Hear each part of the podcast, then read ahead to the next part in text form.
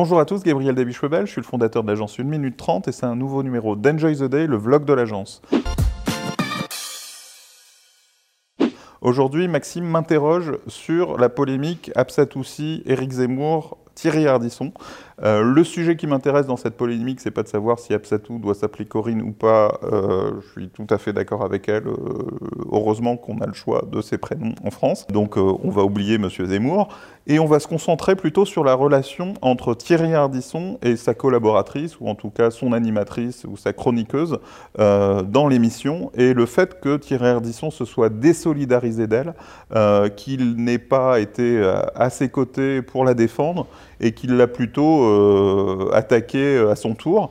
Et de mon point de vue de patron, de chef d'entreprise, je ne comprends pas très bien cette réaction. Je considère que le rôle du patron, surtout quand il y a un problème public, c'est d'être solidaire de son collaborateur, c'est de le défendre, quitte à traiter euh, des problèmes de façon non publique, en off, au sein de l'entreprise.